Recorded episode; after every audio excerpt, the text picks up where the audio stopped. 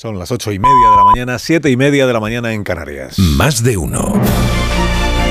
Alsina en Onda Cero. Dirección de sonido, Fran Montes. Producción, María Jesús Moreno, Marisol Parada y Alicia Eras.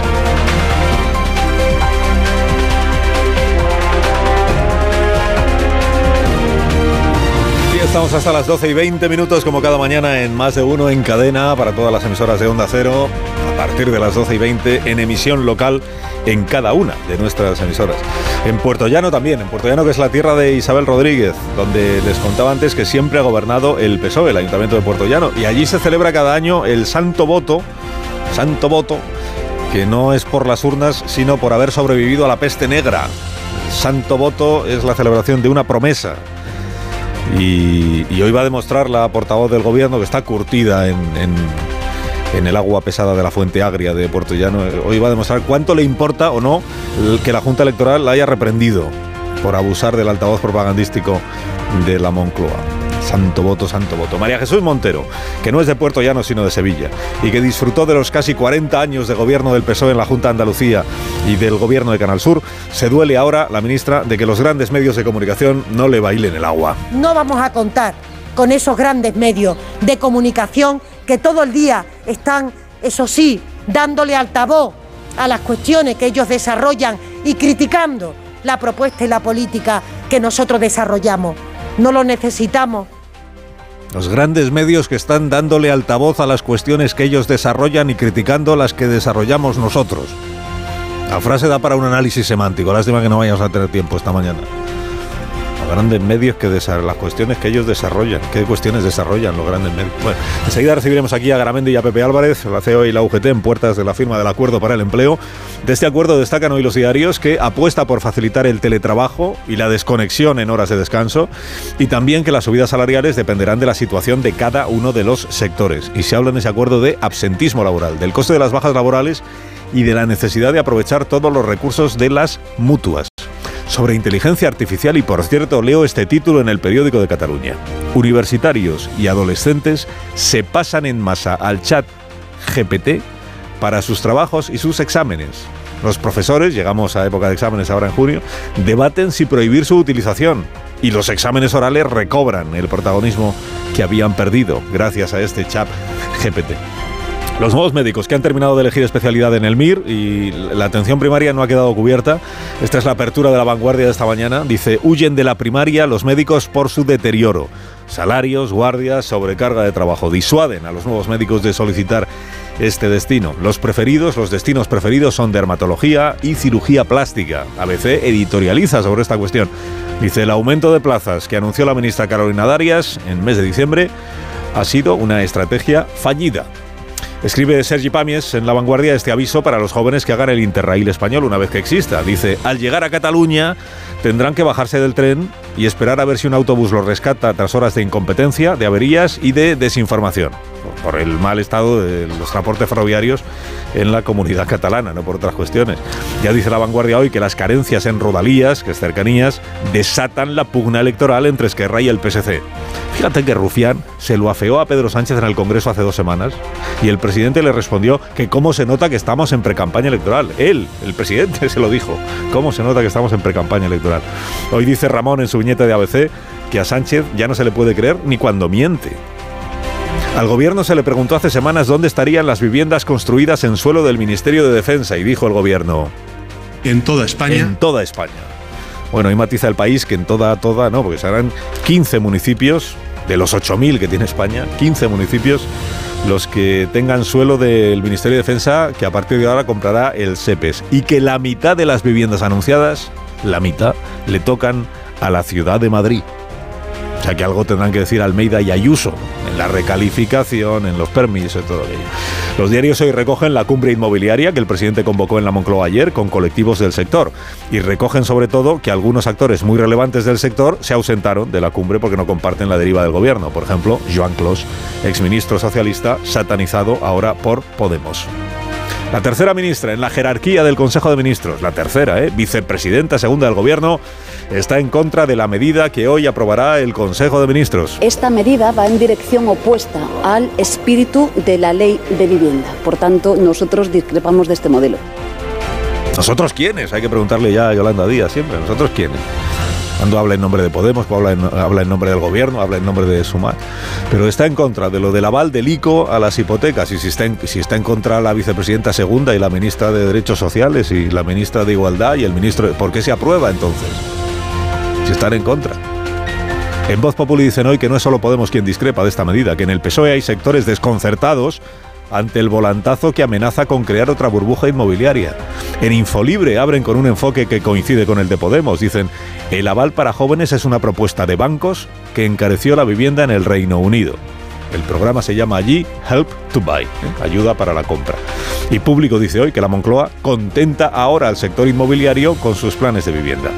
En la razón detalla Tony Bolaño las razones por las que él entiende que el PSOE está equivocando la campaña electoral. Se dirige a los jóvenes, que son los que menos votan en autonómicas, las promesas no son creíbles a estas alturas de la legislatura y el presidente lo concentra todo en su persona, eclipsando a los candidatos locales. En la misma línea va el español que dice, Sánchez se empeña en convertir el 28M en un plebiscito personal contra la opinión de sus varones. La razón cuenta además hoy que el PP va a integrar a los casadistas en sus listas para las elecciones generales y que los futuros ministros de Feijó si gobierna, saldrán de sus grupos parlamentarios del Congreso y del Senado, de la cúpula de esos grupos parlamentarios, de Gamarra, etc. Dice que el que más dudas genera es Javier Maroto. No le sorprenderá a los lectores de La Razón, porque Maroto no disfruta de la simpatía de este diario. El mundo se le va a atragantar hoy a Chimo Puig. A dos semanas de las elecciones, título en portada. Puig pagó 57 veces a su hermano sin contrato cuando era alcalde. Cuando era alcalde Chimo Puig, de Morella. El hermano, la empresa en la que trabaja el hermano, facturaba por hacer anuncios y no mediaba contrato. Dice el mundo en su editorial que esto es un salto cualitativo, que hace sospechar de nepotismo. La falta de agua y el afán de traer inversores extranjeros colisionan en Talavera de la Reina. Lo cuenta el diario El País. La megaestructura que la compañía Meta va a construir en Talavera requerirá de 665 millones de litros de agua anuales, porque hay que refrigerar las instalaciones para que los ordenadores no se fundan. Y grupos ecologistas están advirtiendo de que precisamente esa zona está al límite de su capacidad hídrica, que no hay agua para semejante instalación. Se escribe mucho de Chile en los periódicos, de la victoria de la derecha, en las elecciones a la Asamblea que va a elaborar la nueva propuesta de Constitución, porque la anterior naufragó en el referéndum. Se habla mucho del Partido Republicano, que es el ganador de esta votación. Bueno, en unos periódicos se dice que es un partido conservador, en otros que es un partido de ultraderecha y en otros que es post-pinochetista. Pero hay coincidencia en que aquí el fracasado es Gabriel Boric, el presidente de izquierdas de Chile, que ahora está pidiendo que se construyan grandes acuerdos para sacar adelante la Constitución. Y, y termino en Valencia con los bautizos. Han estrenado en la ciudad de Valencia los bautizos sin bautizar. Se celebran los lunes en el ayuntamiento. El primer eh, niño recibido, eh, bautizado pero sin bautizar, es, eh, se llama Rock. Y le celebraron con la música de La vida es bella y con un poema de Gloria Fuertes. Y dice el alcalde de Valencia, y dice con buen criterio, dice, esto no es un bautizo, claro, bueno, es una ceremonia de recibimiento. Y añade este dato, dice, mira, en Valencia el 38% de los ciudadanos son ateos, agnósticos o laicos. Por lo que esta, dice el alcalde, es la segunda forma de entender la religión más importante de la ciudad. Esto de que el ateísmo es una forma de entender la religión es una aportación solo apta para creyentes, alcalde.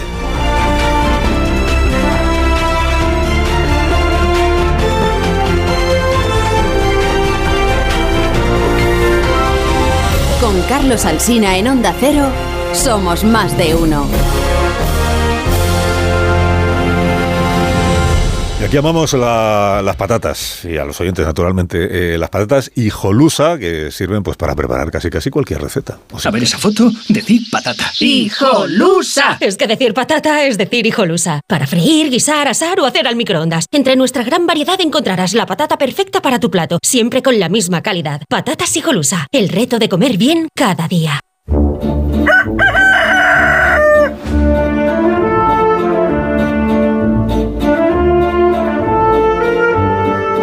Aquí está el gallo La Torre, como cada mañana a esta misma hora. Buenos días, Rafa. Buenos días, Carlos Alsina. Esto que está ocurriendo en Chile, que has mencionado, ofrece algunas lecciones valiosas para cualquier democracia. Resumen rápido. Gabriel Boric inició una legislatura constituyente supuestamente mandatado por las masivas movilizaciones y ha obtenido una doble derrota sonrojante en su proceso. Quiso escribir una nueva constitución porque consideraba que la vigente tenía una falta de legitimidad de origen, porque era la constitución de Pinochet, y primero un plebiscito tumbó su nueva constitución y ahora ha perdido el control del Consejo que había de redactarlo, porque las elecciones le han dado la mayoría al Partido Republicano de José Antonio Cast. O sea que si hay una nueva constitución, la redactará un partido similar a Vox, si no algo más de derechas y desde luego con vínculos orgánicos. Un partido que por otro lado no consideraba necesaria una nueva constitución. Está bien esto que dice Diego Garrocho en ABC de hoy. Las elecciones de Chile enseñan que si te propones romper consensos, el adversario también juega. Si los procesos constituyentes son delicados, esto ya lo digo yo, es porque si preguntas quién querría una nueva constitución, lo normal es que te digan que sí, porque cada ciudadano tiene un ideal en su cabeza. Y eso es lo que hace su redacción una proeza, porque una constitución no puede ser un ideal sin un marco abierto y tampoco terminante que permita la convivencia de los distintos. O sea, que una constitución, y en España lo sabemos bien, debe ser necesariamente decepcionante para cumplir bien su función. Así que hay que tener mucho cuidado con los aprendices de brujo. Concluye, la torre concluye. Bueno, pues concluyo que aquí también teníamos o tenemos aprendices de brujo, o más bien aprendices de Boric. Hace no mucho, en el mismo corazón del Estado, trabajaba un jefe de gabinete que tenía como receta mágica un referéndum para la reforma constitucional. Ah, y señalaba como ejemplo, ni más ni menos que el camino emprendido por Chile. Conviene no olvidarlo, ¿eh? Te deseamos que tengas un día estupendo, La Torre. Hay fútbol esta tarde, bien lo, sabes, Creo que sí, creo que es un partido importante, sí. Eh, que tengas un buen día y gracias por madrugar con nosotros. Es mi trabajo. Enseguida el trabajo de los contertulios de este programa será aportar todas, todas las claves para que los oyentes entiendan perfectamente la situación en la que estamos. Eh, Antonio Casado, buenos días. Buenos días. Buenos días, ¿estás bien? Me alegro mucho. Muy bien, como el año pasado. Buenos días. Eh, John Muller, buenos días también. Hola, buenos días. Luego si tenemos un minuto hablamos de, tu país. Muy bien. Está interesante lo de... Muy, muy interesante. de la Asamblea Constituyente o Consejo Constitucional. Consejo Constitucional. Pero bueno, son unas elecciones para ver quiénes se encargan de hacer ahora la nueva Constitución, la nueva propuesta constitucional. Y ahí es donde ha ganado el partido que no ganó las presidenciales. El partido que no quería reformar que no quería reformar la Constitución. Pandobleas, que se dice. De la derecha o extrema derecha o parecido a Vox, luego nos, luego nos explicas. Luego nos explicas. Eh, Paco Maruenda, buenos días. Buenos días. Buenos días y bienvenido también. Eh, Amón, buenos días también para ti. ¿Qué tal, Carlos? Muy bien, muchísimas gracias. Y Marta García Ayer, buenos días también. Buenos días, Carlos. Sí, si queréis, luego hablaremos también de los bautizos que no son bautizos en el Ayuntamiento de Valencia, que es el tema. ¿Los no bautizos? ¿Qué más os interesa? Sí, los no bautizos, pero que se hacen porque como no se quiere bautizar, pero si se quiere hacer como un bautizo, pues es como un rito que parezca un bautizo, pero sin ser un bautizo. Necesitamos ritos. Y entonces. Bautizo civil. Ceremonia. No, bautizo no. bautizo civil es una contradicción. No es, no es el bautismo, el bautismo es un sacramento, ¿no, Antonio? Tú que sabes más de esto que yo. Uno, creo que eran siete. ¿no? Bueno, un minuto. Y enseguida hablamos del acuerdo, que es la gran noticia de la semana pasada y de esta en la que ya estamos, yo creo, que es el acuerdo que han alcanzado patronal y sindicatos para las subidas salariales de este año y los próximos y otras cuestiones que aparecen en ese documento. Más de uno en Onda Cero. Carlos Alsina de uno en Onda Cero.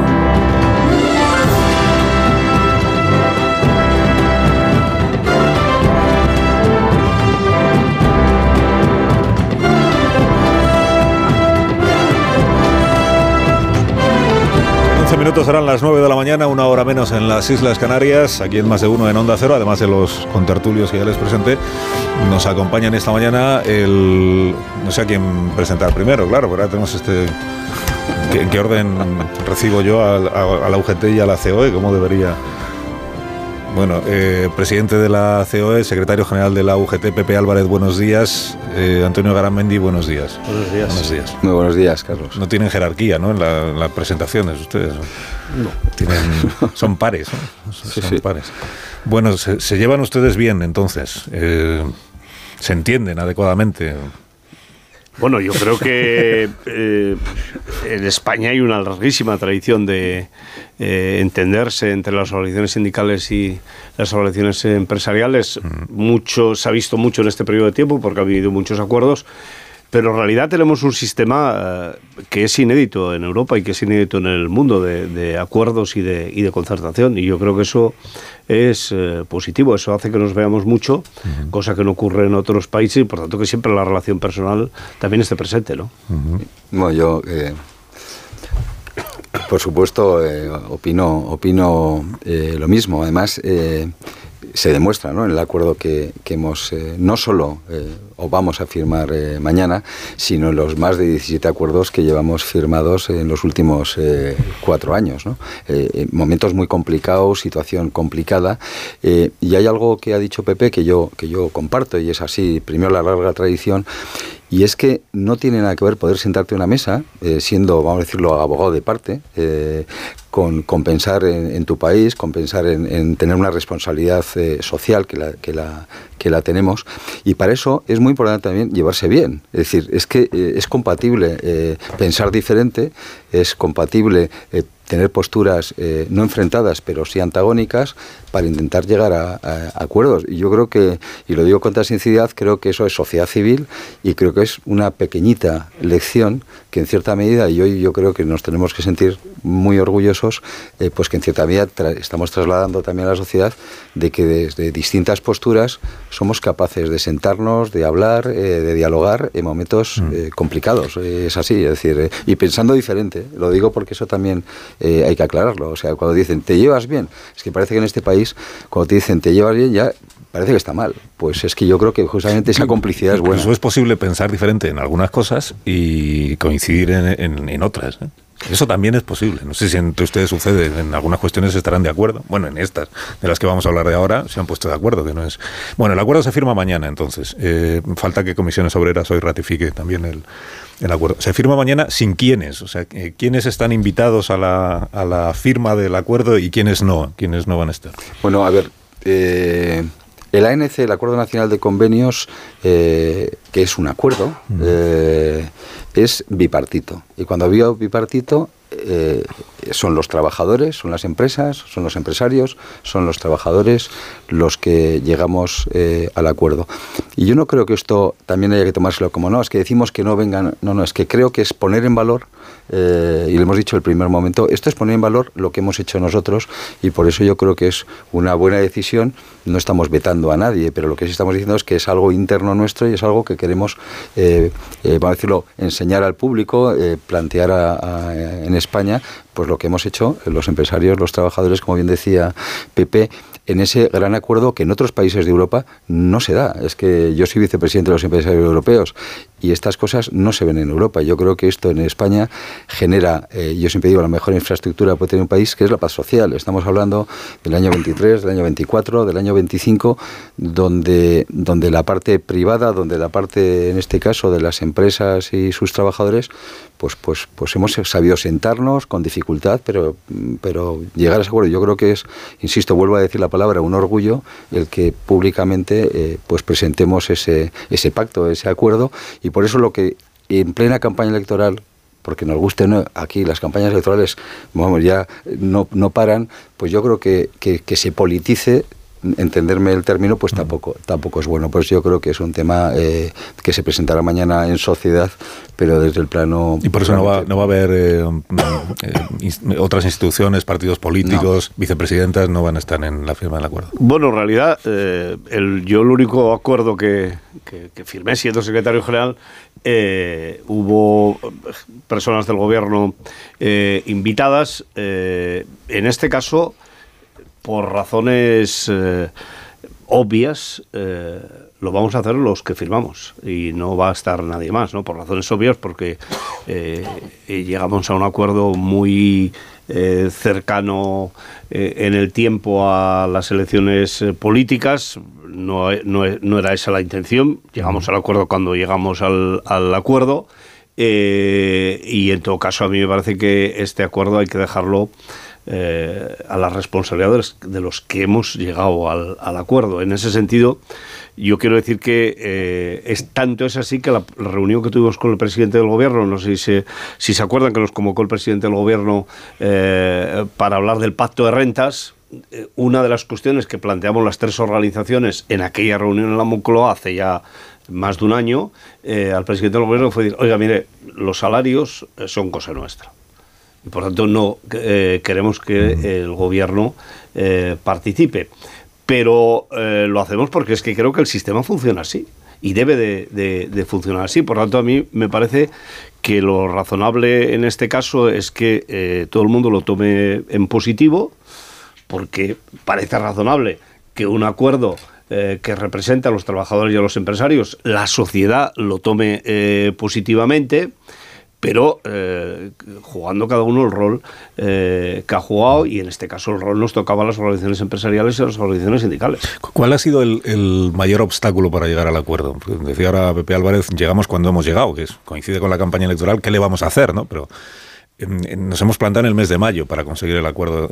¿Cuál era el, el punto en el que más dificultades había para...? Hay una interpretación hoy en los diarios que, que les traslado a los dos que dice, eh, ha ayudado a que se consiga este acuerdo que la, mode- la moderación de la inflación. No es que la inflación esté bajando, pero sí está subiendo menos. ¿no? Tenemos ahora una media del 4 y pico por ciento.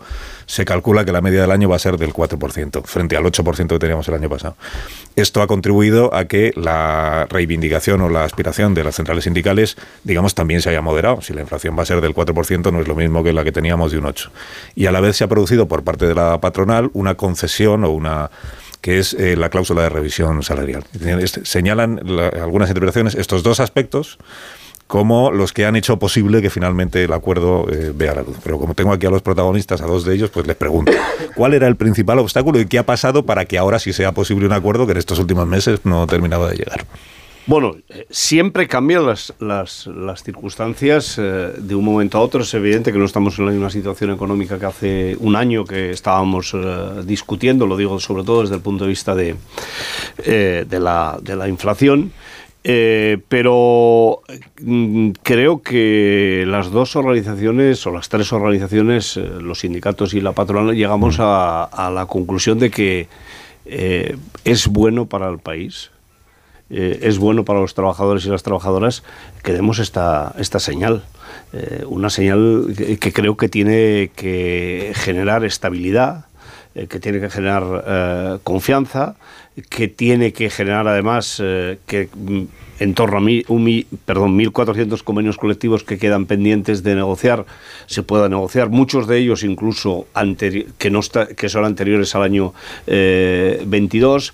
Eso va a generar también eh, más dinero disponible para los trabajadores y las trabajadoras y también va a ayudar al, al propio eh, consumo. Por tanto, a mí me parece que esos son los elementos fundamentales, hacer una aportación al país que eh, podemos hacer. ¿Podríamos haberlo hecho hace un año? Pues podíamos haberlo hecho y hace seis meses y hace eh, dos meses. Pero yo creo también que eh, hemos visto que el desgaste no nos lleva a ningún sitio. Porque ha habido conflicto, eh, conflicto que no se ha visto tanto como en Francia, porque el conflicto solo se visualiza cuando se queman coches, y en España afortunadamente eh, pues eso solo ha ocurrido en un punto concreto, que ha sido en un convenio en, en- en Cádiz, el convenio del metal, pero en general la gente eh, se manifiesta, hace huelgas eh, sin necesidad de hacer más historias, pero ha habido conflicto y nosotros también sabemos que nos quedan muchos sectores con personas que ganan muy poco, que están muy poco organizadas sindicalmente, donde es muy difícil que podamos cerrar los convenios. Por lo tanto, yo creo que sobre todo hay que pensar que desde la perspectiva sindical este es un acuerdo para los sectores eh, que tienen menos capacidad orga- organizativa, que han tenido menos eh, posibilidades de defender sus convenios colectivos y que no queremos dejar atrás de ninguna de las maneras porque son los que están en torno a los eh, mil y pico de euros. Ha- han pasado cosas en este periodo de tiempo. Inditex tiene que llegar a un acuerdo para sus tiendas más allá del propio eh, convenio colectivo como consecuencia de los, de los, de los salarios eh, bajos del, del- del sector de los grandes eh, almacenes que había en aquel momento. Es decir, yo creo que ha habido un camino que nos ha llevado a decir, oiga, pues este es el momento, vamos a hacerlo y no vamos a esperar más, porque esperar más para nosotros se nos complica la vida. Llegamos al mes de junio y, y ya eh, parece que estamos en periodo prevacaciones y nos parecía que este era el punto, teníamos que hacerlo antes de las elecciones, eh, perdón, de empezar la campaña. Eso nos ha llevado efectivamente a que este fin de semana eh, se ha apretado mucho el, el trabajo. Sí, bueno, yo creo que, a ver, cuando ya llegas a un acuerdo hay que olvidarse de las posiciones iniciales y lo que hay que quedarse es con, eh, precisamente con, con, esa, con ese pacto, eh, va a decirlo, eh, en, en, el que todos hemos dado el visto, el visto, el visto bueno. ¿no?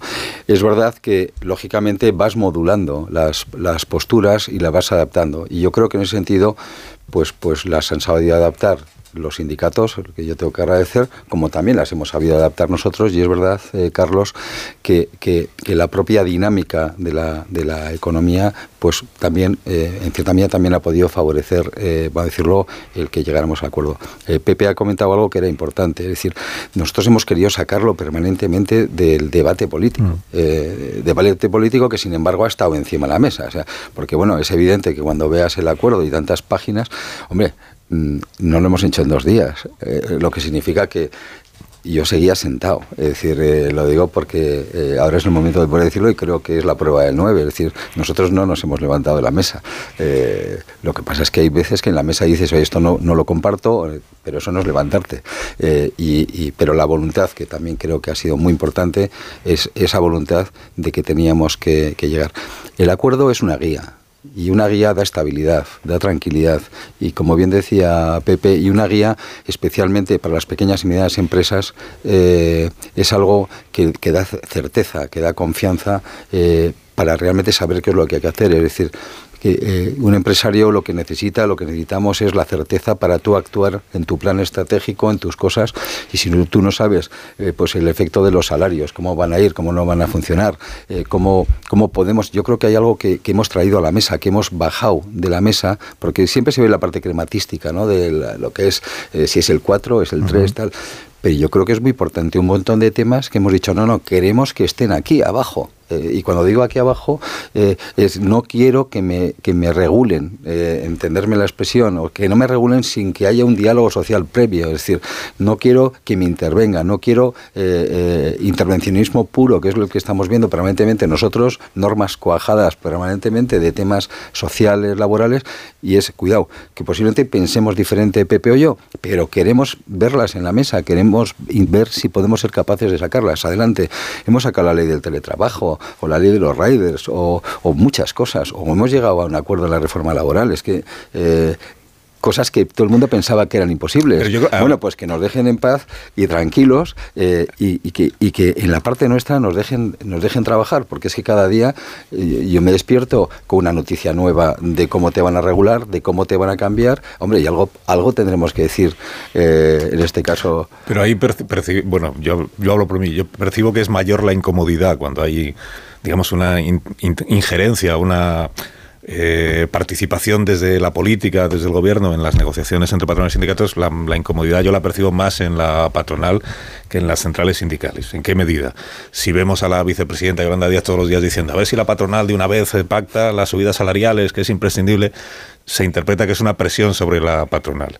Claro, si al final la patronal eh, firma un acuerdo de, de, acuerdo salarial, entonces ya se ha rendido otra vez Garamendi a las presiones de este gobierno de izquierdas intervencionista. Mientras que a los sindicatos, pues eso no les pasa. Pues, si el gobierno está defendiendo lo mismo que defienden los sindicatos, pues bienvenido sea el gobierno Pero fíjate, que lo defienda. Fíjate, no, no es fíjate que hemos estado uh, casi un año ¿no? eh, oyendo esa cantinela. ¿no? Eh, pero mira, yo, yo eh, trasladaría una idea, que es, es decir, todo lo que llega a un acuerdo llega muchísimo más lejos. Es decir, eh, cualquier decisión del gobierno es, muy rápida, pero cualquier decisión que esté compartida llega muchísimo más lejos. Y lo que yo te puedo asegurar eh, es que cuando hay acuerdos, nosotros los respetamos y vamos hasta el final.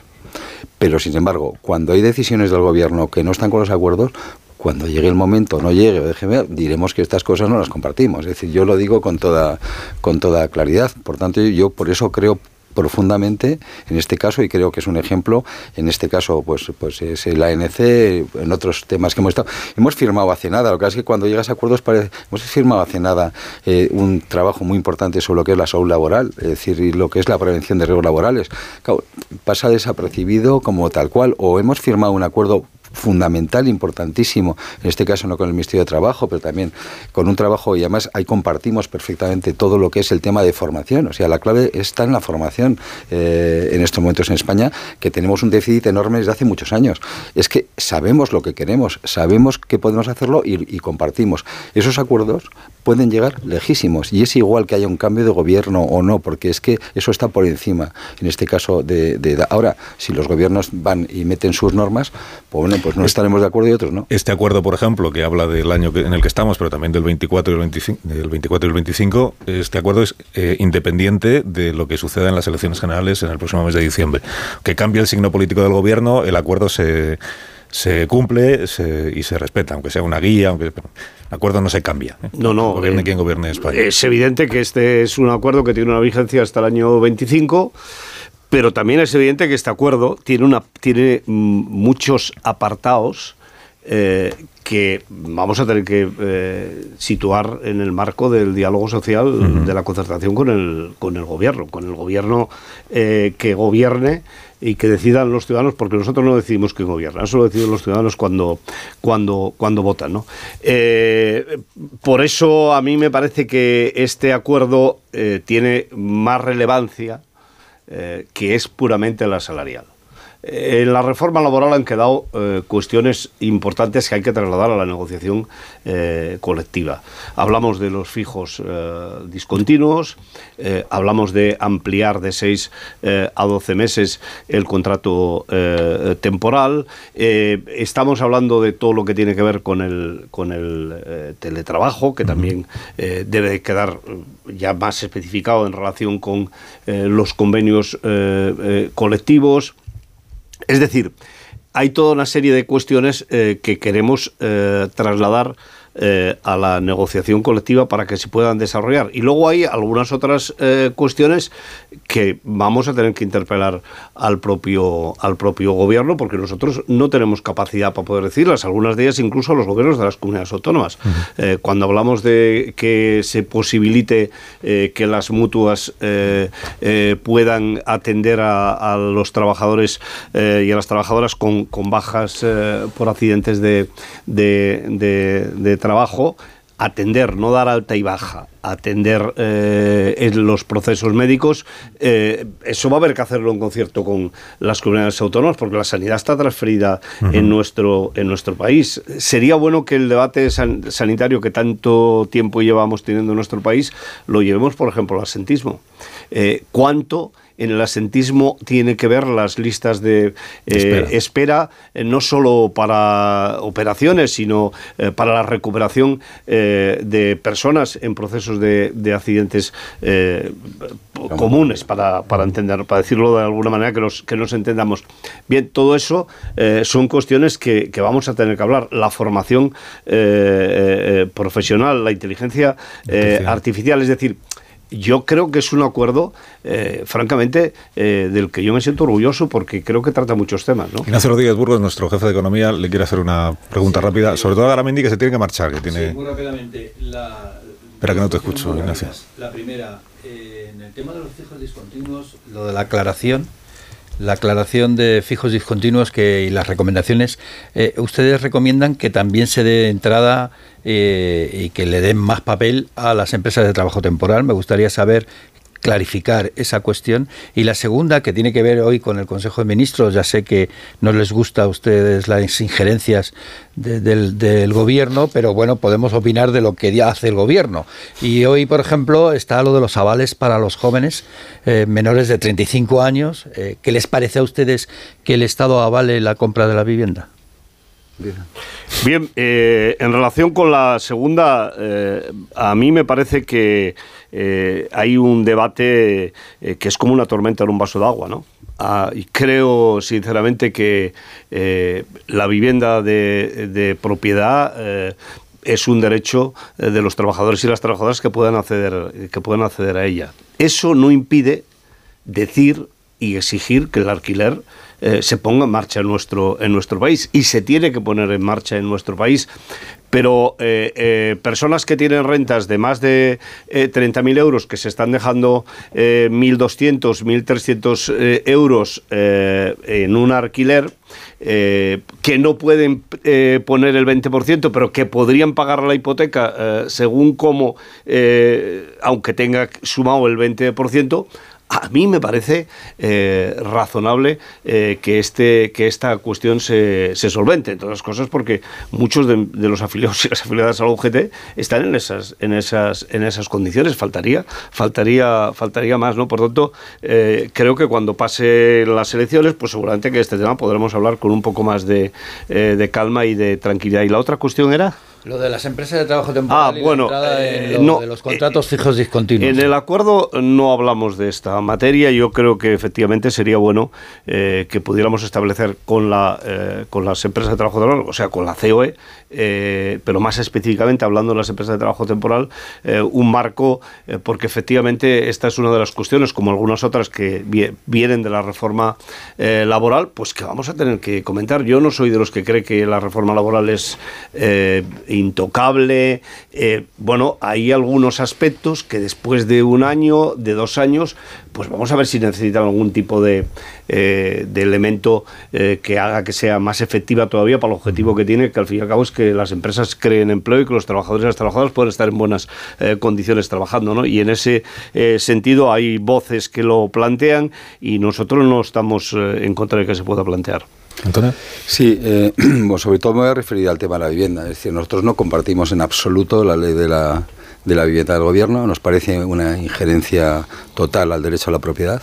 Eh, y realmente, eh, bueno, con respecto a la vivienda, por supuesto, comparto con Pepe lo que ha hecho con respecto a la gente joven. Y que es verdad que en España y, es verdad, haría falta muchísimos más pisos, eh, realmente, va a decirlo, de protección oficial, llamémoslo como quisiera, precisamente para que la gente tenga el acceso a la vivienda, como está pasando en Alemania y en otros países. Es decir, partiendo de la base que ese sí es el objetivo, lo que es increíble es lo que estamos viviendo cada día inventándonos cosas o inventando cosas eh, y bueno y además ahora son 100.000 mañana 20.000 al día siguiente 40.000 es- es- estamos eh, no sé con Papá Noel en Navidad y llega un momento que todos estos anuncios pues que no son creíbles que lo digo con toda claridad partiendo de la base que el objetivo para para, para todos es el mismo. Es decir, yo creo que es así.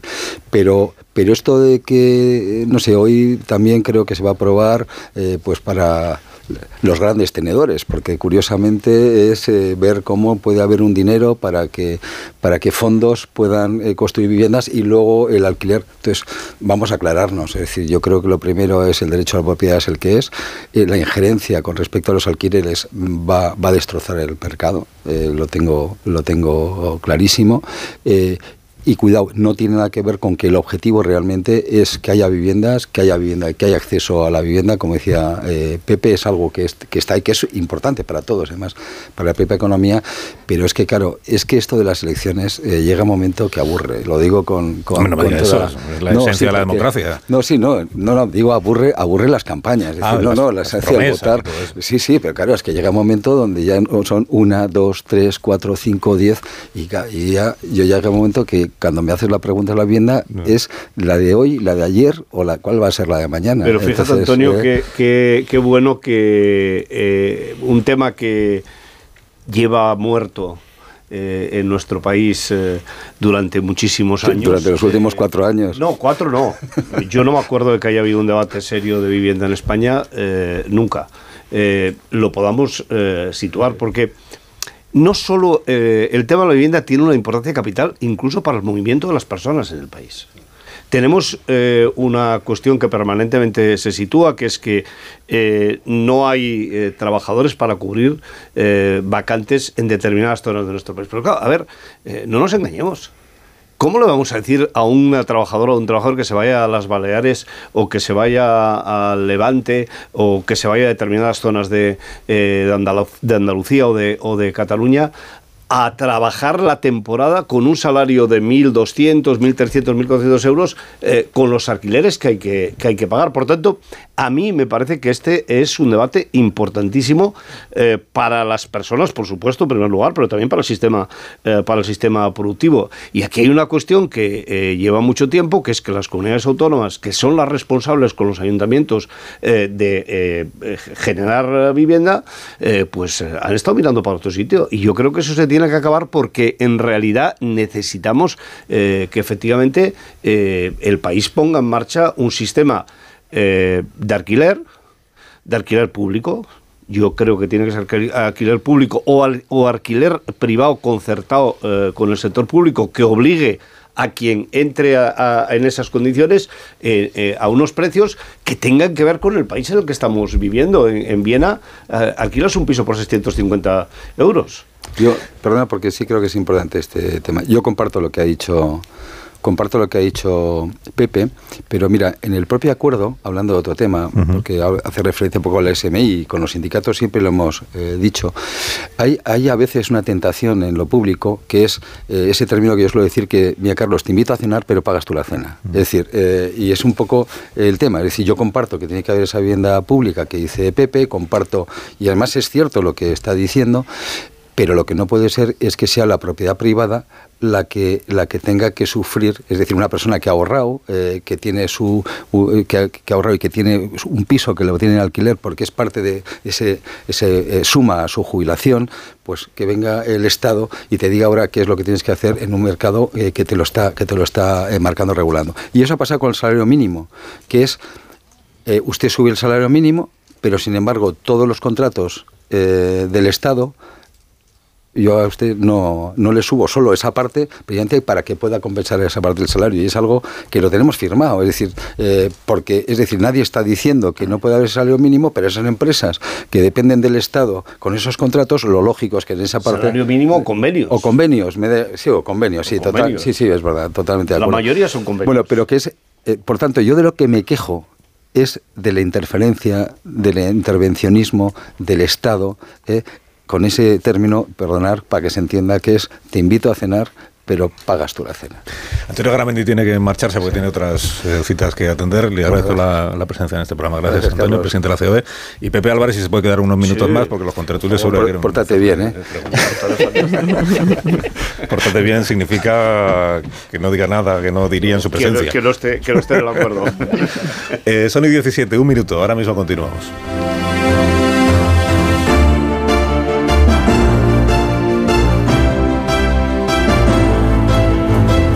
Uno. Onda Cero. Carlos Alsina.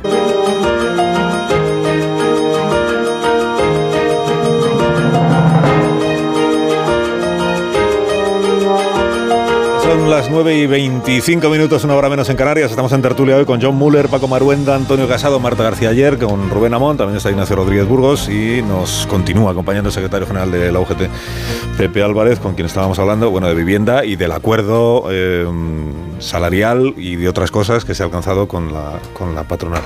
Es un acuerdo, eh, Pepe Álvarez, que garantiza la paz social, al menos en el sector privado de nuestro país, para los tres próximos años, porque hace poco estuvimos aquí comentando el primero de mayo. El primero de mayo, en las movilizaciones de los sindicatos y UGT de comisiones, el destinatario de los mensajes era la patronal, precisamente, con, el- con, eh, con este mensaje de, de acepte de una vez la subida salarial, eh, porque si no habrá conflictos en, en otoño. Eh, descartamos ya, por tanto, que haya conflictividad en otoño y en los años que vienen. ¿Este, este acuerdo garantiza esa paz social o no? Desde luego, desde el punto de vista de la negociación de los convenios colectivos, sí. Eh, la paz social, eh, hay otras eh, cuestiones eh, que también yo me refería en el primero de mayo, que creo que tenemos que tener en la mente que en este país hay muchas personas que, que lo están pasando muy mal. eh, que tienen muchas dificultades para llegar a final de mes y que yo creo que encender una mecha, eh, aunque sea con la negociación colectiva, eh, sabemos cuando la ponemos en marcha, pero ¿qué, qué va a pasar? Eh, pues no lo sabemos, ¿no? Que es un poco lo que yo creo que les ha ocurrido, creo no, afirmo, tengo eh, una relación eh, muy estrecha con los dirigentes sindicales franceses, sobre todo con el CFDT, que es presidente de la Confederación Europea de Sindicatos, yo soy vicepresidente, y, y es lo que ha ocurrido en, en Francia. ¿no? Eh, por, por tanto, desde el punto de vista de los convenios, sí, este es un proceso eh, complejo. Estamos hablando de un acuerdo obligacional. Eh, por tanto, no es un acuerdo que se aplique de manera inmediata, sino que es un acuerdo eh, que tiene que ir a las mesas de negociación de los convenios colectivos que hay abiertos, los convenios colectivos que hay abiertos que no tienen solventado el año 22, ni el 21, eh, ni el 20, eh, que los hay. El otro día un, trabajador de, de- un portero de, una finca de, Madrid salió a la calle a decirme, ¿y, mi convenio qué ocurre? Porque creo que lleva cinco años eh, sin cerrar el, convenio eh, colectivo. Por tanto, ahí tenemos un paquete importante que yo creo que este acuerdo nos ayuda muchísimo a eh, poder solventar. De hecho, ayer eh, se firmó un acuerdo que incluye el año eh, 23 eh, para las, las- la industria de las conservas, que tiene nuestro acuerdo, y un 4,75 para el año eh, 23. Quiero decir que yo creo que aquí mm, esto nos va a generar una situación que, Que la, que la empresa que quiera subir más del 4% o más del 3% el año que viene puede hacerlo, ¿eh? puede hacerlo. Lo puede hacer, incluso el acuerdo prevé que se pueda, que se pueda hacer. Una invitación a la empresa que se lo pueda permitir que su- que suba el... en lugar Estar- del 3 el estaría- viene, estaría muy bien, estaría muy bien. Ha tenido una primera consecuencia. En, hemos escuchado antes a la CESIF que ayer dijo: eh, empleados públicos y funcionarios de la Administración General del Estado tenemos firmado un acuerdo de finales del año pasado para estos próximos años también con el gobierno, con el gobierno que es el con el Estado, que en este caso es el, el empresario. Y resulta que ahora han firmado un acuerdo que es mejor, los sindicatos, con la patronal del sector privado. Y decía el responsable de la CESIF, tenemos que reabrir nuestra negociación con el gobierno porque eh, resulta que el gobierno es peor empresario que los empresarios del sector privado. ¿Usted qué piensa? Bueno, en realidad eh, CESIP no firmó el acuerdo, eh, lo firmamos las eh, organizaciones sindicales de, clase. la naturaleza de los acuerdos es absolutamente diferente. El nuestro es un acuerdo obligacional, el acuerdo firmado con el gobierno es normativo, quiere decir que hay que aplicarlo de manera inmediata. Tenemos firmado el año eh, 20, eh, 22 eh, con un aumento del 3,5%. Revisamos eh, lo que había puesto el Consejo de Ministros. Tenemos las eh, 35 horas en, el, en el acuerdo. Hay colectivos de empleados públicos que en estos momentos están en un proceso de negociación, como el caso de los empleados de, de prisiones. Creo que no hay absolutamente ninguna comparación. Y el acuerdo de la función pública, además, yo creo que es extraordinariamente positivo porque por primera vez hay una cláusula de revisión salarial pura. ¿Pura qué quiere decir?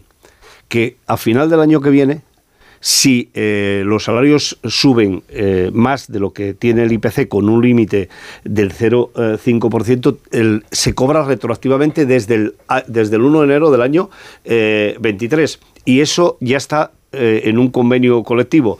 El acuerdo nuestro, eh, la verdad es que eh, tiene eh, poquito que ver eh, con un acuerdo de esas características. A mí me parece que como recurso en un proceso de elecciones sindicales como el que tenemos abierto en la administración pública por parte de CESIP, pues me parece razonable.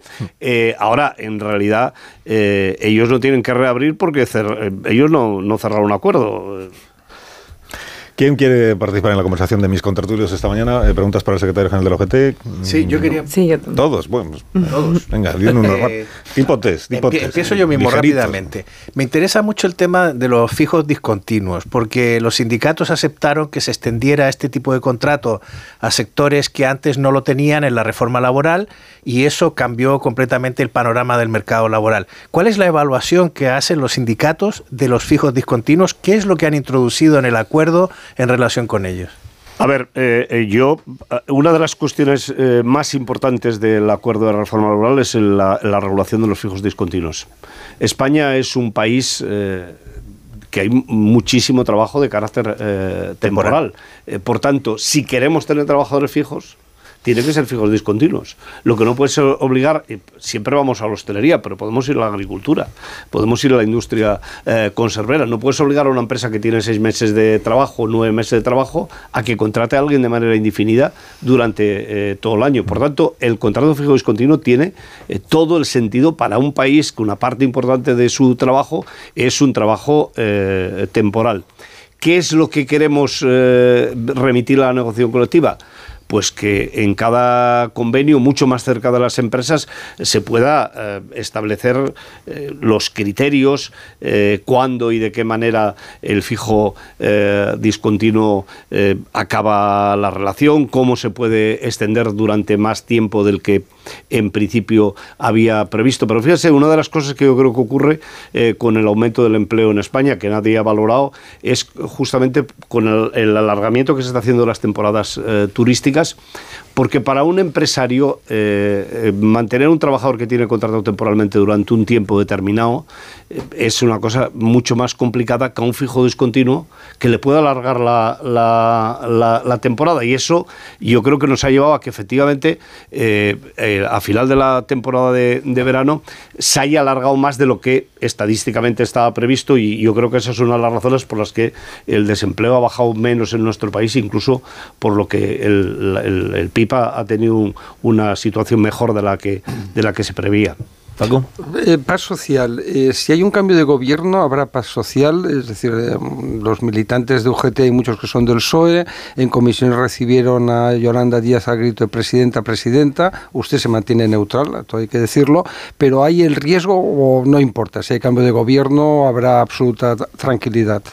A ver, en la UGT hay mu- muchas personas que, bueno, la inmensa mayoría no militan en ningún partido, casi tenemos un millón de afiliados y por tanto la inmensa mayoría no están en ningún partido político. Y hay personas de, yo creo que de todos los partidos eh, políticos del arco parlamentario, y cuando digo todos, digo todos. Eh, eh, por tanto, para nosotros el, estar más cerca o más lejos tiene mucho que ver con las políticas que se desarrollan. No, no tiene que ver con quién sea el que, el que, el que gobierna. La paz social está garantizada en el acuerdo con los, con los empresarios. Yo creo que sería muy importante para España que se, conoz- que se reconozca el valor de la concertación. Y, y, por tanto, que ese valor de la concertación no sea un valor eh, que, se que se atribuya a un gobierno eh, de un color político o de más de un color político como tenemos ahora, sino que sea un valor universal para todo el, el- el país. Eso es lo que funciona en Alemania y eso es lo que genera en Alemania, por ejemplo, eh, la gran coalición sería impensable en Alemania eh, si no fuera justamente eh, por, esa, eh, por esa situación. Entonces, a mí me parece que esta metodología que en España funcionó con los gobiernos de la, de la UCD, ayer estaba preparando unas palabras para un acto de homenaje a Nicolás Redondo que lo hacemos hoy y, estaba acordándome de que realmente quien, eh, eh, a, pesar de que Nicolás finalmente le quedó el estigma de la huelga general del, 28, del, del 14 de, de diciembre, en realidad Nicolás Redondo es el padre de todo este proceso de, de- de concertación y se hizo eh, con la UCD, se empezó y además la UGT sola eh, con, con- con la, con, la, con la COE. Entonces, yo creo que recuperar ese espíritu eh, es lo que convendría a la política española, que también eh, nos ayudaría a no tener eh, esta situación eh, tan eh, terrible de, de enfrentamientos eh, permanentes que parece que no hay lugar para que se pueda llegar a un acuerdo nada. Es decir, hasta incluso cuando se coincide parece que se, se intenta decir que no se quiere coincidir. Depende con quién se coincida, es verdad. Entonces, vamos a ver, quedamos en que el gobierno no tiene nada que ver, aquí han sido la- las fuerzas eh, sociales, los sindicatos y la, y la patronal, quedamos en que en la transversalidad de los sindicatos, que hay- no hay militantes, o los hay, pero no- tampoco es una cantidad exagerada la que, la que haya. Eh, a partir de aquí, eh, yo digo, como diría un, economista en el sistema productivo, que se ha producido un hecho relevante. Es un hecho relevante lo que se ha producido, el pacto. El pacto salarial es un hecho relevante desde el punto de vista político, desde el punto de vista social. Como resulta que, aunque haya sido por casualidad, estamos en plena inmersión electoral, nos, nos llaman las urnas dentro de un eh, de poco, le pregunto, ¿a quién cree usted que puede beneficiar más? ¿A cuál de las dos causas electorales que están en estos momentos en juego cree que le puede eh, favorecer más, de hecho, este hecho relevante, que es conseguir para la paz social, para la certeza que diría Garamendi, la, la certidumbre en las inversiones, etcétera, etcétera, ¿a quién le puede favorecer más a la hora de votar lo que se acaba de producir, el pacto salarial? Y yo creo que es inocuo. En realidad, eh, creo que es tan inocuo que creo que además eh, muchas veces magnificamos el valor eh, de las cosas que dice uno o que dice otro, que se suma o que se suma, o, o no se suma otro. Yo estoy absolutamente convencido que los afiliados de la UGT con independencia de lo que yo diga, van a votar lo que quieran. Y, y tienen decidido que van a votar. Y es que eh, ni si, creo que ni Antes y después del pacto que se ha producido. antes y después del pacto que se ha producido. Y es más, creo que ni siquiera les gusta mucho que me metan estas, en estos berenjenales porque les corresponde eh, a ellos. Es decir, eh, en, ese, en ese sentido, a mí me gustaría avanzar en ese camino. Yo soy un, un- un tipo que me, me encanta el sindicalismo eh, alemán. El Congreso del- de, de la DGB, de, de la Confederación Sindical Alemana, eh, es un congreso que celebran un día de la fiesta que es el Día de los Partidos Políticos. Y hacen eh, en, los- en el espacio de este el Congreso, eh, el último que yo estuve creo que eran cuatro fiestas, que organizan los militantes del partido que están en el, en el, en el, sindicato, y es como un acto de unión eh, dentro del, del- sindicato de las, de las fuerzas políticas. ¿no? Entonces yo salía allí pensando, pero qué envidia tengo, porque en realidad cuánto me gustaría a mí poder tener eh, un, un sindicato eh, en el que efectivamente, eh, más allá de las discrepancias eh, que tienes y de las coincidencias mayores o no que tienes con las políticas, que efectivamente los sindicatos las tenemos que tener, porque es que eso es razonable eh, que las tengamos, funciona este otro sistema de, de- de entendimiento. Y yo creo que en España deberíamos de avanzar en ese sentido. Ya sé que esto que estoy diciendo, pues va a costar que mañana me cuelguen o esta que no, va tarde que no va a mover que, votos. que vamos, me, que me cuelguen San Benitos, pero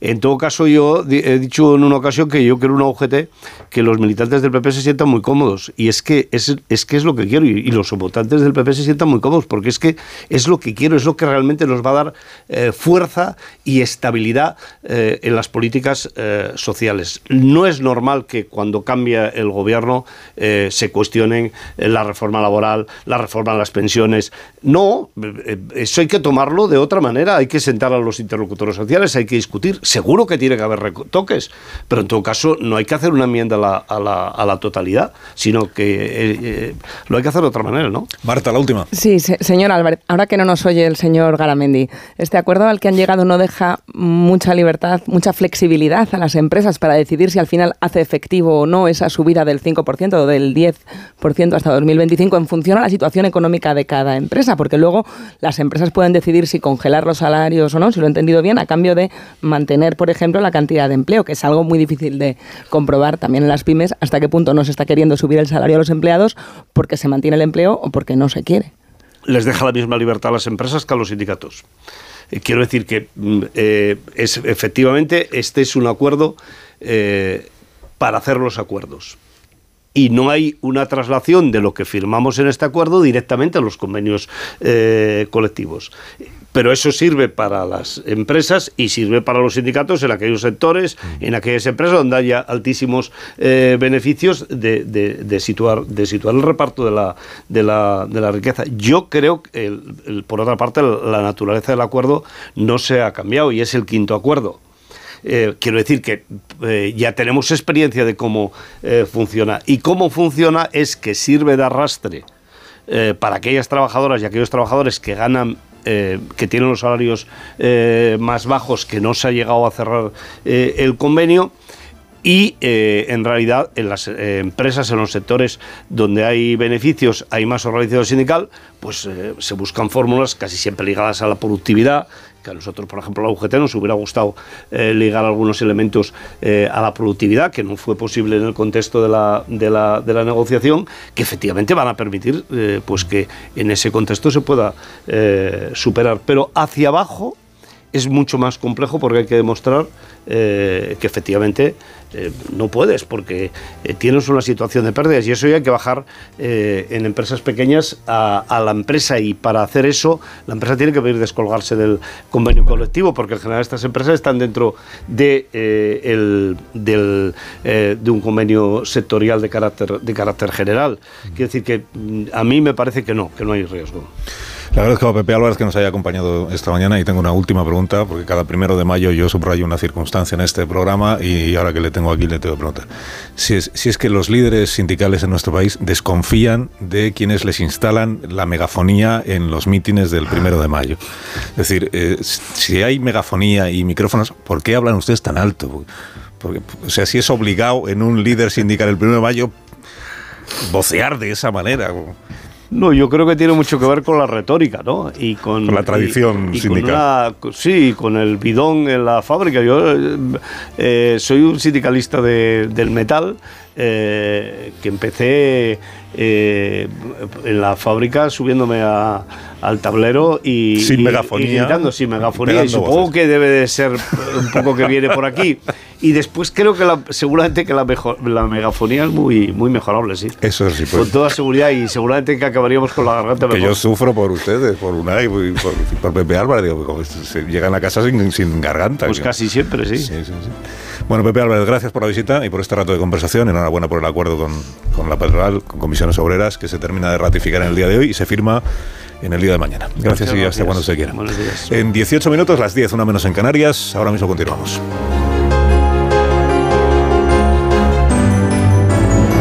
Más de uno. Onda Cero. Carlos Alsina. Dos cositas. La primera.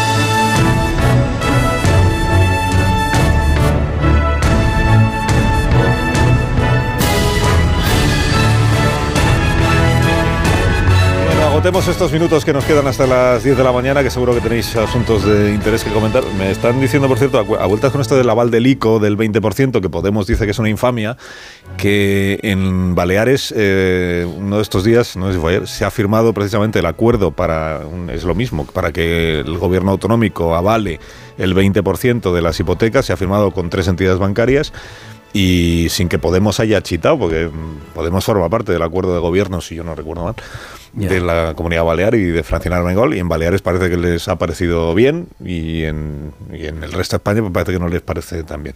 Que hay Consejo de Ministros hoy, como hemos contado los oyentes, entonces se va a producir esta circunstancia mm, que a mí me resulta, me sigue pareciendo anómala, aunque ya no estamos acostumbrados a todo, pero que es que el presidente del gobierno anuncia en un mitin lo que hoy va a aprobar el Consejo de Ministros y ahora descubrimos que todos los ministros de Podemos están en contra de eso que el presidente ha dicho que se va a aprobar. Y entonces, ¿por qué se va a aprobar? Pues se supone que si los ministros están en contra, pues hay un debate previo, una, un int- un intento de acordar las medidas de entendimiento para que luego todos puedan hacer las suyas, ¿no? ¿Cómo es esto de que el Consejo de Ministros aprueba algo que a cinco ministros les parece que es una infamia? Esto es un poco sorprendente, ¿no? ¿O no os lo parece? Bueno, vosotros? porque el presidente ha entrado en una dinámica de promesas electorales, en una retaíla de promesas electorales que en las que compromete primero al gobierno en unas elecciones, por cierto, que no tienen nada que ver con el gobierno central, y eh, donde compromete al gobierno sin mm, pr- primero sin consultar a los socios como estamos viendo. Pero es que antes no consultaba a los ministros. O sea, también hemos visto que se anunció que la Sareb ponía a disposición de, de- de las comunidades autónomas un 50.000 viviendas y luego cuando la ministra responsable empezó a contabilizar cuántas había realmente a disposición, pues descubrió que, que eran 20.000, ¿no? Y de las cuales 9.000 y ahora estamos viendo que en algunos casos son 2.000. Bueno, las que realmente están disponibles ahora. Con lo cual, el problema está en que el presidente ha entrado en una dinámica, yo creo que ya alguien lo ha dicho, eh, en la que, bueno, Garamendi ha sido, en la que está comprometiendo su credibilidad. Pero bueno, es que ese es un punto sobre la credibilidad del presidente que no sé si es novedad que la esté comprometiendo. Desde Felipe hasta ahora, eh, los presidentes han conducido a un modelo de cesarismo presidencialista absoluto, ¿no? Donde deciden eh, de forma unilateral. Yo tengo la suerte de haber estado en un cargo modesto en el gobierno y lo he vivido. Aznar mandaba y punto. Y no, no había más, más discusión, ¿no? Tenía su Sanedrín, que eran los que un poco les podía consultar, y en el actual presidente del gobierno ya hemos ido ya lo que se llama autoritarismo democrático, ¿no? Creo que es una democracia, pero Pedro actúa con autoridad absoluta, ¿no? Y entonces los otros son palmeros, que están por ahí circulando eh, y hacen lo que dice el presidente, porque si al presidente no le gusta, pues te fulmina, te destituye y fuera, ¿no? Y luego en la otra parte, claro, es que es muy difícil hablar de la otra parte del gobierno, porque claro, es que eh, ahí están en su propia guerra. Eh, sumar contra Podemos, a ver si consiguen matar a los de Podemos y pues si en las encuestas dando dos, cuatro diputados, quedan en cero, ¿no? Y luego el presidente tiene una cosa que es muy hábil y es que él sabe que prometer en este país sale gratis. Es decir, no hay ningún tipo ni de sanción ética, moral ni control judicial, por supuesto. ¿no? Entonces él va a prometer y promete lo del ICO sabiendo que es una, un despropósito, a mí me lo parece, eh, por lo menos, ¿no? No es conocer realmente lo que necesita la, la- gente joven realmente, ¿no? Ahora la gente, pues no te planteas comprar un- una casa, te planteas a ver si consigues sobrevivir, que es mucho más importante. El propio Pe- Pepe Álvarez le- lo decía antes, ahí me llamó la atención, porque prácticamente era una acusación al gobierno de haber estado silbando melodías durante cinco años y preocuparse a última hora. De repente, pues entrar esta preocupación, este, este apremio compulsivo de, de arreglar el problema de, de la vivienda a última hora, cinco años después. Bueno, señalaba que, el- que yo creo que la cuestión eh, más urgente es la del alquiler, no tanto el de la, el de la propiedad. En cuanto al- a lo segundo, al de la propiedad, al de los avales, a lo que se va a aprobar hoy en el Consejo de, Ministros, yo creo que tiene razón en este caso eh, Podemos, sin perjuicio de que haya una contradicción con los de Podemos de Baleares, pues no es ninguna novedad, ¿no? Pero eh, el razonamiento central que hace eh, sí me parece sí me parece razonable y además coincide bastante con, con- por cierto, con pues con un pensamiento neoliberal o con gente del Partido Popular que ha dicho lo mismo, en el sentido de que puede crear una eh, burbuja inmobiliaria y puede incluso disparar los precios, evidentemente, porque si va a, haber este aumento repentino de la, de la demanda, porque está dopado, digamos, está dopada la, la, compra de la vivienda, 80 el Estado, 20, eh, perdón, 80 los bancos, 20 el, el- el Estado, en un, en un panorama de empleo juvenil marcado por, por, un, por una cifra escandalosa de paro juvenil, eh, con la inestabilidad que hay, pues ¿qué es lo que estamos creando? Una juventud endeudada. Una juventud ende- endeudada y yo también creo que se están haciendo posiciones para crear otra, otra, otra burbuja. De manera que, bueno, y por lo demás, pues eh, que estamos en campaña electoral, hay que aplicarle un CR a todo lo que decide el Consejo de Ministros en estos momentos, es decir, un coeficiente reductor de fervores electorales, que es, eh, que es el pan nuestro de cada día hasta, hasta que se celebren las elecciones de, de, de diciembre. No es habitual que Podemos inspire en, en papers, en, en estudios de la London School of Economics, Hmm. pero es verdad que es eso lo que dice un estudio, creo que es de 2020, eh, sobre qué pasó en Inglaterra cuando se aplicó un, un- en este caso no era un aval, sino que era un préstamo en condiciones muy favorables, pero el efecto supongo que será similar. dinero oficial, dinero Eh, para que se pudiera comprar vivienda. Y el efecto fue que los que salieron beneficiados fueron los propietarios y los constructores porque eran los que podían incrementar el precio. Hay un estudio de Sadec-Pol reciente también que dice que el efecto que ha tenido la ayuda al alquiler al de los jóvenes de este gobierno, porque sí que han hecho algo, han hecho algo, lo que pasa es que no sé si ha servido de mucho en esta legislatura. Digo, ese bono del alquiler de 250 euros, lo que ha pasado en España es que ha repercutido en el precio. Una vez que el casero sabe que el joven que al inquilino tiene ese dinero, se lo sube un poco más. Hay otra manera mucho más eficiente de ayudar a los jóvenes y a las familias, a las personas vulnerables con salarios bajos para acceder al alquiler al- teniendo la falta endémica de vivienda social que tenemos, que es dándole ayudas pero indirectas a otras cosas, como por ejemplo el salario, eh, el ingreso mínimo vital, que el casero no sabe qué recibe quién y de esa manera pues se puede eh, buscar una solución en la vivienda. O sea que Podemos yo creo que sí que está siendo, eh, estoy contigo en que es bastante más coherente con lo que se estaba mm, promoviendo, al menos hasta hace tres días, que era el alquiler social como prioridad, pero es verdad que con eso no solucionamos el problema urgentísimo que tiene este país después de no, no una legislatura, sino muchas legislaturas sin hacer nada y habiendo destinado el dinero público a construir vivienda social en propiedad. Seis millones de viviendas se construyeron en el siglo XX con dinero público que luego se privatizaron. Bueno, y sobre los bautizos que no son bautizos, queríais decir, eh, no, es solo en, no es solo en Valencia, han empezado ahora esta semana, pero esto ya se hace en otros municipios de nuestro país, que es lo de la ceremonia de recibimiento a la criatura. Es muy es- cursi, es muy cursi. Pero mejor, mejor bautizo civil que baby shower, mm, de, de verdad. cursi, la O sea, hay que buscarle No un nombre. Es que no es un bautizo. es que- Ya, pero, pero vamos a buscarle un nombre si el queréis. bautizo alternativo. es lo que es, el bautizo es, una cursilada. Luego, si se le pone un nombre en inglés. sacramento tampoco- para formar parte de, de la iglesia, ¿no? También se, eso fue una polémica con el tema del matrimonio, matrimonio. homosexual, ¿no? Esto es y al como final no se resolvió matrimonio. que No lo matrimonio llaman era en cualquier circunstancia. Hay que hacer algo, un rito. Somos humanos, queremos ritos. Muy Sí, pero no tienen por qué ser cursis. Bueno, eso ya va en gustos. pero si no celebras la Navidad, Rubén, tú no los, vales. esos eran los padres, ¿no? Son los que elijan cómo se. repertorio, qué la vida es música bella, se- en serio, la vida es bella, en serio. Bueno, pues sí, a, Pues, a los padres les pobre la vida no celebras ni la. Navidad, Rubén, tú no vales. Pobre Bueno, y mejor que indultes no a. Indulta a quien quieras indultar y Mira, en concreto a Erling Haaland Bueno, y en pues un contexto tan señalado como las horas previas a la visita del City y según lo indulto supongo que ya habrá marcado un gol porque se le caen de las botas y de la cabeza con una facilidad que justifica la aprensión de la afición merengona. El problema lo tienen ellos, me dicen mis amigos del Madrid y recuerdan las remontadas del año pasado y de tantos ciclos anteriores, pero esta vez percibo menos convencimiento en el comportamiento de los madridistas. Ni siquiera ha habido tiempo para disfrutar la copa. Haaland es en sí mismo una expresión de terror, suena a dios escandinavo.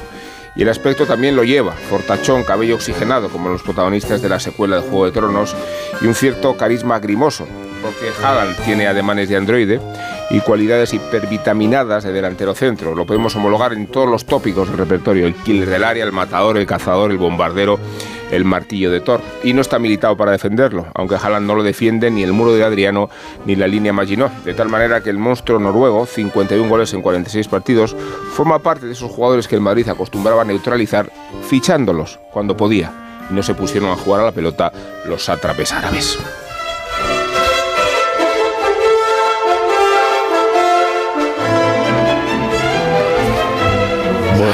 Pues nada, tú sabrás lo que. La audiencia, pues no. No, no. Bueno, esta tarde, esta noche en Radio Estadio, el partido de la final de, de Champions. ¿eh? Y luego la valoración de Rafa La Torre, que muy del City, es verdad que no es. eh, una vez que ha terminado el partido, pues en, en la prórroga. En que es la tiempo de- en tiempo de tiempo brújula. brújula, en sí, tiempo sí, de eso brújula, eso es. Marisol Parada quiere repartir unos Callahan a estas personas que ya se van a tener que ir. Porque tengan el estilo que tengan, Callahan dispone siempre del modelo perfecto para ti. Los Callahan están fabricados con la exclusiva tecnología Adaptation que se adapta al pie. Son los únicos zapatos que se adaptan a tus pies y a tu forma de caminar. Pruébalos y notarás la diferencia de caminar con el zapato más cómodo del mundo. A la venta en las mejores zapaterías y en callahan.es. Tecnología, diseño y confort a buen precio. Pues otro día hablamos de, de tu patria, Müller. Cuando tú quieras, Carlos. de Chile, muy bien. Pues ya te convocaré yo para que hablemos de Boric y de. ¿Cómo se llama? Cast, ¿no? Pues Cast, José Antonio Cast, Rist. La derecha, Cast. Adiós, Müller, que tengas buen día. Adiós, Adiós, adiós. Maruenda, hasta el próximo día. Adiós, Antonio Casado, que disfrutes muchísimo. Hasta esta- luego, muchas gracias. Y tú no te metas en líos. De esta jornada, haré lo que pueda. Marta García Ayer, hasta mañana. Adiós, Hasta adiós. mañana. Amón, hasta mañana también. Hasta mañana, Carlos. Sí, adiós a todos. Llegamos a las noticias enseguida.